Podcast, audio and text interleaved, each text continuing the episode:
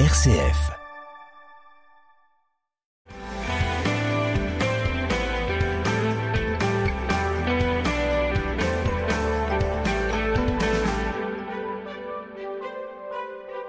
Bonjour à tous, bienvenue dans notre émission Parlons agriculture ou Parlons viticulture. Et aujourd'hui nous allons parler agriculture avec un invité, mon invité habituel, Jean-Marie Lette, euh, aujourd'hui retraité, ancien responsable des activités conseil chez CDER et un spécialiste de tout ce qu'on peut appeler la planète agricole. Et sur la planète agricole, euh, aujourd'hui, le sujet, c'est le foncier agricole. Alors le foncier agricole, euh, c'est un sujet important, puisque l'activité agricole repose essentiellement sur la terre, et que cette terre, dans une économie moderne qui est l'agriculture, eh bien, il faut la maîtriser, il faut l'exploiter, il faut en prendre soin, il faut faire en sorte qu'elle soit durable, parce qu'elle est en charge de nourrir les populations d'aujourd'hui, mais également les populations de demain. Et la particularité que nous avons et la chance que nous avons dans ce pays qui est la France, c'est d'être dans une grande nation agricole, donc qui est capable de produire euh, dans beaucoup d'endroits du territoire national. Et on a en plus la chance d'être dans une région qui fait partie des plus fertiles de France. Donc le sujet du foncier agricole est forcément un sujet qu'on doit aborder dans une radio comme RCF. Et c'est un sujet important. Alors, Jean-Marie, on va essayer de, d'expliquer les choses simplement. D'abord, en France, la surface de la France tout le monde s'en souvient grâce aux cours de géographie qu'on a eu quand on était enfant, 551 000 kilomètres carrés à peu près. Tous les mètres carrés de la surface de la France ne sont pas cultivables. Hein, on considère que, euh, en gros, 52% du territoire français est exploitable. En gros, la moitié sont des terres qui peuvent être exploitées. Et la France est un pays privilégié à cet égard. Parce qu'il y a beaucoup de pays où, euh, je reviens d'Égypte, où c'est 95% de désert. Nous, en France, c'est 50% de la surface agricole. Et dans cette surface agricole, eh bien, euh, on a la chance d'avoir des fleuves, de l'eau et de la terre fertile qui permettent à peu près de cultiver euh, à peu près tout ce qu'on veut dans ce pays. Si on arrive un peu plus près de chez nous, dans la Marne, la surface agricole exploitable, c'est un dixième de la surface de la France, 550 000 hectares. Donc là, on est sur des unités plus petites. Alors, essayons de voir comment tout ça se répartit, Jean-Marie. Entre euh, ce qui caractérise l'agriculture, on a des grandes cultures, on a des pâturages et on a d'autres choses. Comment peut-on euh, fixer quelques repères? Eh bien, bonjour à tous. Euh, effectivement, la SAU, comme vous l'avez dit, elle représente en France à, peu, près moitié des surfaces, le reste étant soit des bois, soit des zones commerciales et des habitations et des infrastructures. Et cette surface, elle se répartit à peu près à moitié en grande culture, 45-46% en culture fourragère, et notamment en pâture, et puis des cultures permanentes que sont la vigne, euh, l'arboriculture, qui représentent 4% de cette surface. Ça, c'est au niveau national. Ça, c'est au niveau national. Si on se rapproche de chez nous dans la Marne, vous l'avez dit, la Marne, 550 000 hectares, c'est un gros département agricole. Eh bien, les grandes cultures, hein, on sait, euh, chez nous, on a l'élevage y est assez peu présent. Les grandes cultures représentent 82% du total et les cultures fourragères seulement 12%, et encore elles sont euh, essentiellement situées dans l'est du département. Et puis les vignes, notamment les cultures permanentes, elles représentent 6% du territoire en France. Euh, Donc c'est là qu'on retrouve euh, notre fameux vignoble marnais, avec 28 000 hectares à peu près, auxquels il faut rajouter d'autres cultures permanentes, parce qu'on a quand même un peu d'arboriculture dans ce département. Un petit peu. Un petit peu à l'ouest, mais assez peu. Donc euh, voilà à peu près le tableau qui est dressé. Alors la question c'est comment ça évolue cette surface agricole utile? Alors malheureusement on perd chaque année des surfaces agricoles. Hein, euh, entre 30 et 40 000 hectares sont perdus euh, chaque année. Et bah, ces surfaces-là, elles sont prises en périphérie des villes, notamment pour accroître des zones commerciales, ce sont toutes les maisons d'habitation et ce sont les routes, les infrastructures qui grignotent chaque année une partie des terres agricoles et en général, ce sont souvent les meilleures terres parce qu'elles se situent en périphérie des zones habitables. On fait en, gros 36 000 hectares par an. On vient de dire la Marne, c'est 450 000 hectares, enfin 550 000 hectares. Euh, c'est 80% euh, du département de la Marne qui disparaît chaque année. Ah non, non. Tous les 10 ans. Tous les 10 ans. Ah oui, on perd un département tous les 10 ans. Voilà, à peu près. on perd un département moyen agricole tous les 10 ans. Alors, il y a c'est énorme. Hein. La raison, ce sont les constructions, les lotissements, la périphérie des villes, etc. Mais pas seulement. Quand on fait une autoroute, par exemple, où euh, on tire une ligne de TGV, euh, on le tire à l'endroit où c'est le plus plat, à l'endroit où on cultive les meilleures cultures, à l'endroit où c'est le plus fertile. Tout à fait. Et ça, ça se vaut pour l'ensemble du territoire national. Et en général, ben, on, prend, on prend assez large en France. En tout cas, on consomme beaucoup plus que nos pays voisins qui consomment beaucoup moins de, surface agricole lorsqu'ils construisent des routes ou lorsqu'ils prennent euh, des maisons. Enfin, on n'en est pas au point de dire que si on perd un département euh, tous les 10 ans, comme on a 100 départements à peu près en France, ça veut dire que dans, dans 1000 ans, il n'y a plus rien, quoi. Oui, mais on peut faire ce calcul-là. Mais, bon, c'est pas exactement comme ça que les choses se passent. Non, d'autant plus que le, le, gouvernement, les pouvoirs publics euh, commencent à réagir par rapport à ce grignotage. Et notamment dans la loi climat et résilience, il, y a un, un objectif qui est fixé de limiter en fait l'artificialisation, de la diviser par deux d'ici 2030 euh, et il y a même l'objectif d'une artificialisation nette zéro à l'horizon 2050. C'est-à-dire qu'après 2050, normalement, on ne devrait plus perdre de, surface agricole utile. Voilà. Et à chaque fois qu'on en prend quelque part, il faut en remettre euh, ailleurs pour euh, le compenser. Donc ça veut dire qu'en gros, on fait un pari qu'on va loger les gens dans des immeubles de plus en plus hauts, voilà. ou que la population n'augmentera plus. Peut-être un peu des deux. Peut-être un peu des deux. Donc vous voyez que la question du foncier, elle est quand même importante parce que si on supprime la terre agricole, ça veut dire qu'on supprime la production de denrées alimentaires. Et si on en supprime la production de denrées alimentaires parce qu'il y a trop de population, ça veut dire qu'il y a un effet de ciseau qui fait qu'on produira de moins en moins pour nourrir de plus en plus de monde. Voilà. Donc c'est quand même une problématique euh, importante. Alors euh, voilà le sujet en gros de l'enjeu des surfaces agricoles. Maintenant, euh, qui exploite, qui à qui appartient, à qui appartient la surface agricole en France?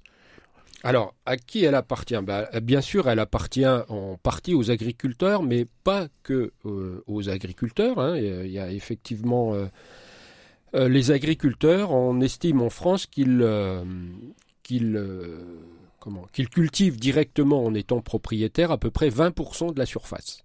Ah oui, seulement. Seulement 20%, de terres en propriété exploitées par les agriculteurs. Voilà, c'est ce qu'on appelle le faire valoir direct, c'est-à-dire que l'agriculteur est propriétaire et exploite directement en fait la terre dont il euh, dispose, dont il est propriétaire. Alors comment exploite-t-il quand ils, quand ils ne sont pas propriétaires? Alors quand il n'est pas propriétaire, hein, ça peut être de la propriété familiale ou, euh, ou, d'autres investisseurs, eh bien c'est ce qu'on appelle le faire valoir indirect, c'est par le biais d'un bail. Donc en location. En location, voilà. Il loue les terres à un propriétaire.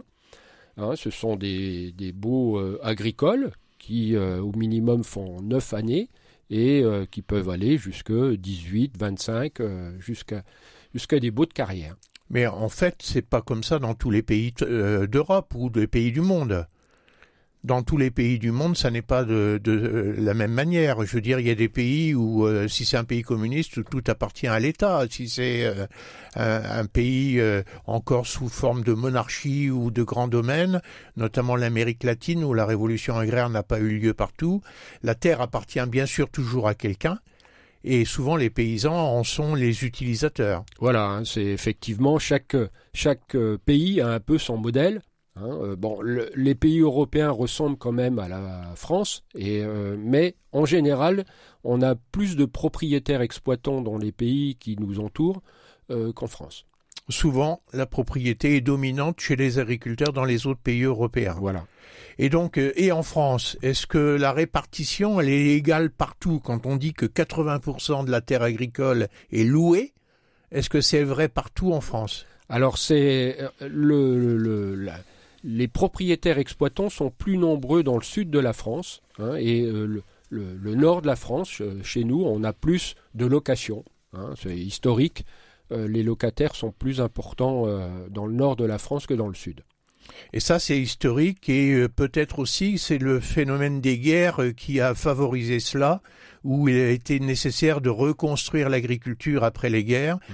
et on a plutôt choisi de le faire avec un système locatif quand des propriétaires avaient disparu ou euh, ne souhaitaient plus exploiter eux-mêmes. Voilà, l'histoire a compté beaucoup dans ce, dans ce phénomène-là. Alors l'histoire compte, mais également les régimes de, de propriété, et euh, plus particulièrement pour la France, il y a, euh, je suppose, toute une réglementation qui s'applique aux fonciers agricoles. Voilà, effectivement, hein, euh, ça, date des années 60 avec les lois de, de modernisation qui, se sont mis en place. Et euh, bah, ces lois de modernisation ont créé des outils hein, auxquels euh, les agriculteurs doivent se référer. C'est notamment le statut du fermage, hein, qui fixe finalement les règles entre le propriétaire et, le locataire, et qui a donné de la visibilité aux agriculteurs. Euh, ce statut du fermage, eh bien, déjà, il encadre euh, le montant du loyer. Hein, il y a des fourchettes de loyer en fonction du type de sol et en fonction de la qualité du sol euh, que les agriculteurs ne doivent pas dépasser. En tout cas, le, les, contrats entre les agriculteurs et, leurs propriétaires ne doivent pas dépasser. Ça garantit aussi tout un tas de choses, une indemnité pour des améliorations en fin de bail. Ça garantit aussi la possibilité où euh, le droit finalement de, de priorité aux fermiers lorsque le propriétaire veut vendre.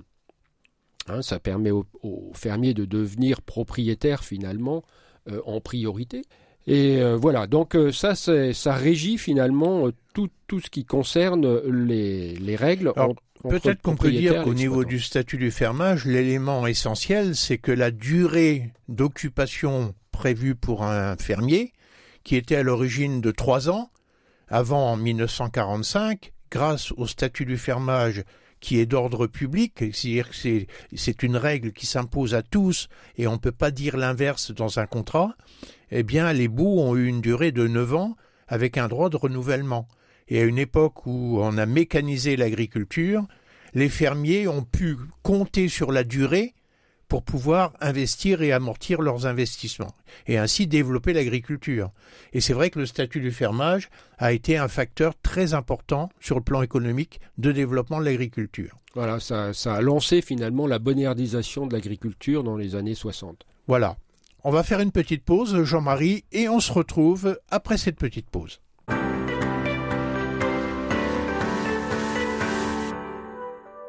Avec nous euh, ce matin dans notre émission euh, Jean-Marie Lette, avec lequel on aborde la question du foncier agricole, de son utilisation, du partage avec d'autres euh, demandes en matière de foncier agricole qui ne sont pas l'agriculture. Et on parle à cet instant de euh, la réglementation particulière qui s'applique à ce foncier. On a parlé du statut du fermage qui a donné aux fermiers agriculteurs un avantage considérable qui est la durée d'exploitation garantie avec un droit au renouvellement, avec la possibilité de céder son bail à ses descendants, mais il y a aussi d'autres réglementations. Et notamment euh, la question du contrôle de la taille des fermes. Voilà, effectivement, il y a ce qu'on appelle la commission des structures qui euh, sévit dans tous les départements. En gros, l'idée, c'est qu'un agriculteur, lorsqu'il veut s'agrandir, eh bien, il faut qu'il demande une autorisation à une commission euh, départementale qui euh, va être là pour éviter eh bien, euh, les, les concentrations trop importantes de surface et plutôt privilégier des jeunes avec des surfaces euh, un peu plus faibles euh, que l'agrandissement trop important. Et aussi une politique nationale qui veut que l'agriculture reste familiale le plus possible. Voilà. Donc il y a une dimension sociale également qui est là.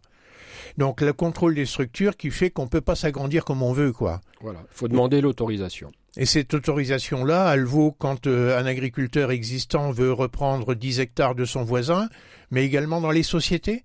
Oui, euh, ça existe également dans les sociétés, bien évidemment. hein. Les sociétés doivent elles aussi euh, faire une demande lorsqu'elles veulent s'agrandir. Alors le contrôle des structures, il touche à ce qu'on exploite. Ça peut être en location ou en propriété. Et quand je suis propriétaire d'une terre agricole et que je veux la vendre, est-ce que je peux la vendre à qui je veux? Alors là aussi, il y a des outils de régulation qui ont été mis en place avec notamment les SAFER, hein, qui euh, régulent le marché des, des terres agricoles. En fait, ces SAFER, on est obligé de les informer euh, lorsque euh, bah, il y a une vente de terre. Et ces SAFER, elles peuvent préempter sur l'achat des terres si eh bien euh, l'acheteur ne lui convient pas, si le prix ne lui convient pas. Hein, c'est des, cas où la SAFER peut préempter pour l'attribuer à un autre acheteur. Mais tout à l'heure, on a dit que le fermier en place, euh, il avait un droit de préférence aussi quand la terre était vendue. Donc il est en concurrence avec la SAFER? Alors non, la, la- la priorité c'est le fermier, la SAFER elle arrive en deuxième plan. Et là, euh, j'ai entendu, euh, Jean-Marie, vous avez parlé de prix trop élevé. Ça veut dire quoi? Ben, ça veut dire que lorsque l'acheteur est prêt à mettre un prix qui dépasse les prix du marché, ben, la SAFER a la possibilité, si elle le souhaite, euh, de préempter à un prix plus faible ou de contester le prix euh, évoqué. Et si le vendeur n'est pas d'accord, euh, en gros, il, il doit, il arrête de vendre, il dit je ne vends plus, ou il va au tribunal pour faire fixer le prix par le tribunal. Voilà, Ah Oui, c'est quand même un système extrêmement prégnant, si je puis dire, tout à fait. et même contraignant. Alors, justement, là, on vient de parler de la vente du foncier. Euh, parlons du marché agricole. Finalement, il y a bien évidemment chaque année des terres qui se vendent. Et comment ça se passe Euh, a- Est-ce que c'est des volumes importants? Est-ce qu'on vend la terre euh, très facilement? Alors, euh, les- on, on connaît précisément effectivement tous les volumes qui sont euh, vendus, puisque la SAFER, on informe la SAFER à chaque fois Obligatoirement. qu'il y a- Chaque fois qu'il y a une vente, la SAFER fois- le sait. Voilà. Donc on a des choses assez précises et en moyenne, chaque année, il y a à peu près 100 000 transactions pour 450 à 500 000 hectares qui sont échangés chaque année. Un, Ça- peu- un petit département, quoi. Voilà, tout à fait. Ça représente 1,8% des surfaces qui sont échangées chaque année. Et bon, c'est pas étonnant avec le renouvellement des générations, euh, ce taux de 1,8%, effectivement, il, euh, il correspond à ça. À peu près au renouvellement des générations. Donc en gros, à chaque génération, il y a une vente de foncier. Voilà. Voilà. Et donc, euh, est-ce que les prix sont égaux à peu près partout? Alors les prix, euh, si on prend ce qui s'est passé en 2021, les dernières statistiques qu'on connaît, euh, le, le prix de la terre en France, en moyenne, il s'élevait à 5 940 euros par hectare pour des terres libres, c'est-à-dire qui ne sont pas engagées dans un bail. Parce que c'est un peu moins cher quand il y a un bail? Voilà, on est à 1000 euros pratiquement en dessous, on est à 4 910 euros pour des terres qui sont louées où l'acheteur bah, ne pourra pas les exploiter immédiatement. Alors, je suppose que selon les, la fertilité des terres, il doit y avoir des écarts. Alors bien évidemment, hein, il y a effectivement des, des écarts selon la qualité des terres, notamment tout le nord de la France a des prix qui sont plus élevés en, en moyenne que le sud de la France, et puis il y a aussi des écarts selon l'orientation euh, du type de, de- de- de culture qu'on y pratique, si ce sont des pâtures ou si ce sont des grandes cultures. Si c'est irrigable, pas irrigable, par exemple. Voilà, il y a tout un tas d'éléments qui peuvent faire varier ces prix.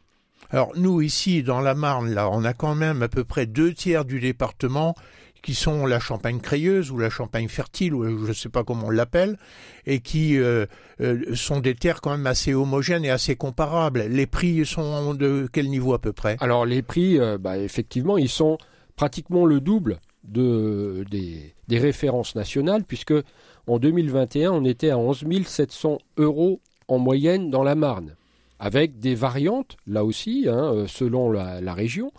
En Champagne-Crayeuse, on est à 12 940 euros hectare, c'est quand même euh, un chiffre euh, impressionnant.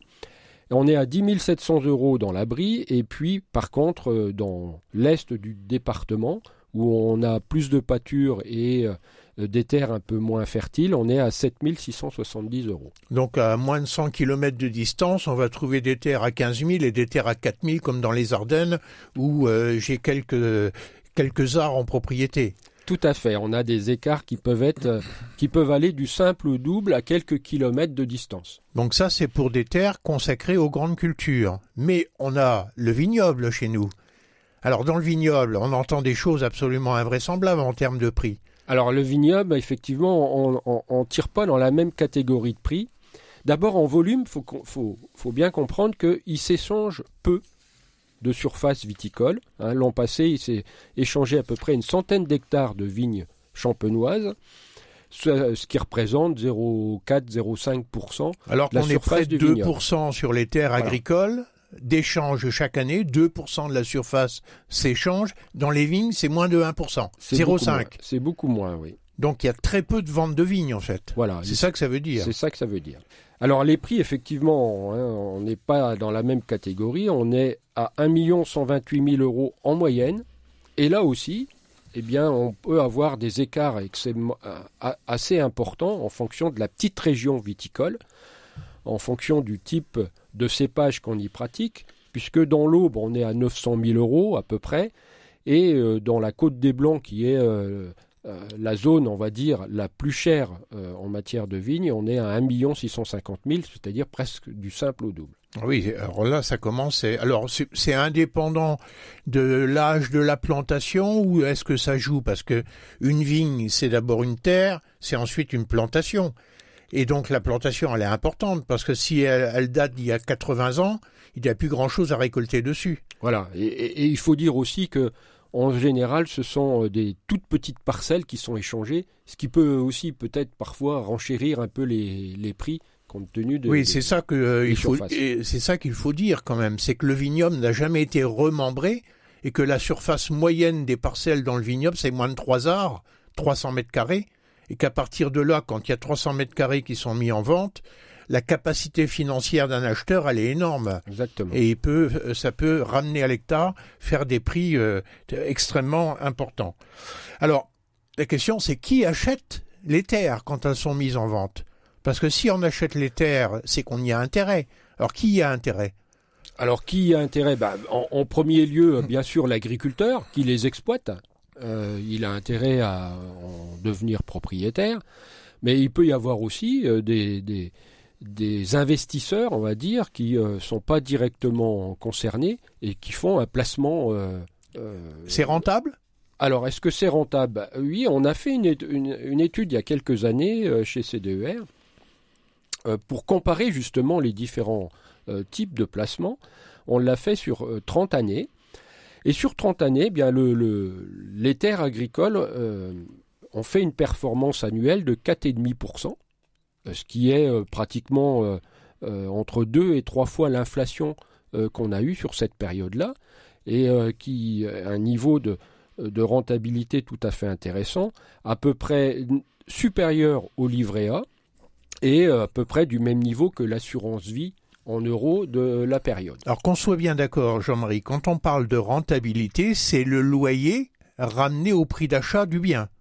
Euh, c'est à la fois la plus-value la, plus-value sur le prix du foncier. Donc on, regarde le prix du fermage par rapport euh, aujourd'hui, par rapport au prix du foncier aujourd'hui. Non, en fait, sur, euh, sur les 30 ans, on a regardé quoi? On a pris en compte le fermage annuel. D'accord. Hein, qui représente à peu près 1,5% de la valeur du bien, et on a pris en compte euh, la revalorisation annuelle du prix la plus-value. Donc la plus-value. La revalorisation du capital. À la fois le rendement et la plus-value. Alors qu'un livret de caisse épargne, on revalorise pas le capital. Au contraire, il y a une dévaluation qui intervient. Donc tout ça étant pris en compte. Tout ça est pris en compte. Donc on a pour le foncier agricole une performance qui se situe donc à, à peu près à combien? À 4,5% À 4,5% ce qui est pas mal, hein. Euh, l'assurance vie c'est à peine plus. Ah, c'est à peu près la même chose euh, sur la période. Et l'immobilier euh, bâti, c'est-à-dire les appartements, etc., c'est de l'ordre de... On, on, était à 6,5% sur cette période-là, mais lorsqu'on regarde les courbes, on a quelque chose qui est beaucoup plus linéaire sur le foncier agricole que sur l'immobilier ou sur les actions, où on peut avoir d'une année sur l'autre des gros écarts. Oui, et, ce qu'il faut dire quand même que ces dernières années, les 20 dernières années où il y a eu très peu d'inflation, euh, le, fermage s'est trouvé plus intéressant que le rendement financier d'un livret de caisse d'épargne. Tout à fait, oui. Hein, euh, et là, mais on est sur 30 ans. Donc sur 30, ans, on a quelque chose qui est quand même assez objectif. Alors, il y a quand même une question euh, importante qui se pose. On a vu qu'il y avait des écarts importants dans le prix du foncier et que celui-ci avait une tendance haussière, est-ce que ça va continuer à augmenter? Parce que les agriculteurs ou les vignerons qui veulent euh, avoir la maîtrise de, euh, de, leur support de travail parlent toujours d'un foncier à un prix exorbitant. Est-ce que ça va continuer à augmenter? Alors c'est une question difficile, euh, mais on, a des arguments qui euh, vont plutôt dans le sens de la hausse, d'une poursuite de la hausse. C'est notamment le fait que la terre est une ressource limitée. On a vu chaque année, on en grignote un petit peu. Hein, ça veut dire que, eh euh, finalement, la terre se raréfie, et donc c'est plutôt un facteur positif pour continuer la hausse. Il y a aussi le fait que euh, on a vu avec euh, ces dernières années l'enjeu de l'indépendance alimentaire était euh, revenu sur le devant de la scène. Et bien évidemment, la terre, c'est le vrai enjeu de l'indépendance alimentaire. Et puis il y a le fait que le prix de la terre en France, il est très attractif. Très attractif quand on le compare à nos voisins. Hein. Les, Belges, les Allemands, les, les, Italiens ont des prix qui sont entre 15 et 20 000 euros en moyenne par hectare, lorsque nous on est à 6 000 euros, euh, on l'a vu tout à l'heure. Et puis, euh, même les Pays-Bas, on est à plus de 50 000 euros par hectare. Ce qui explique que, des Hollandais viennent acheter des terres dans les Ardennes ou dans la Marne, que des Belges viennent chez nous, et qu'en Europe, on a le droit de venir en acheter partout dans les pays de l'Union européenne. Voilà, pour eux, effectivement, c'est des prix tout à fait attractifs. Donc ça, ce sont plutôt des facteurs positifs. Euh, qui, qui euh, milite, on va dire, pour une, continuité de la hausse des, des, prix du foncier, mais il y a aussi quelques éléments qui peuvent limiter cette hausse. C'est notamment la réglementation qui est mise en France, on en a parlé tout à l'heure, elle est quand même importante, et justement, elle, elle surveille, elle a un rôle régulateur pour éviter la spéculation foncière. La diminution du nombre d'agriculteurs, c'est un autre point. Hein, ça veut dire quoi? Ça veut dire qu'aujourd'hui, il y a quand même un, grand nombre d'agriculteurs qui achètent leur, qui achètent leur foncier. Si demain il y a moins d'agriculteurs, bah forcément, euh, il y aura, euh, on va dire, un, peu moins d'acheteurs sur le marché. Et puis il y a la vraie question, hein, c'est le problème de la rentabilité. Est-ce que le prix de la terre peut continuer à monter si le revenu qu'en tire l'agriculteur euh, stagne oui, parce que finalement, c'est toujours le revenu agricole qui finit par payer le foncier. Tout à fait. Et alors, si le revenu agricole euh, continue à baisser comme on l'a la tendance lourde qu'on connaît depuis plusieurs années, euh, normalement, ça devrait euh, faire en sorte de diminuer la demande. Voilà. Et donc de faire baisser les prix. Tout à fait. À défaut de les faire baisser, de ne pas éviter qu'ils continuent à monter. Eh bien voilà un tour d'horizon euh, intéressant, Jean-Marie. J'espère que ça a intéressé nos auditeurs. Et si ça intéresse nos auditeurs, on leur donne rendez-vous dans notre prochaine émission Parlons agriculture ou Parlons viticulture. À très bientôt. À bientôt.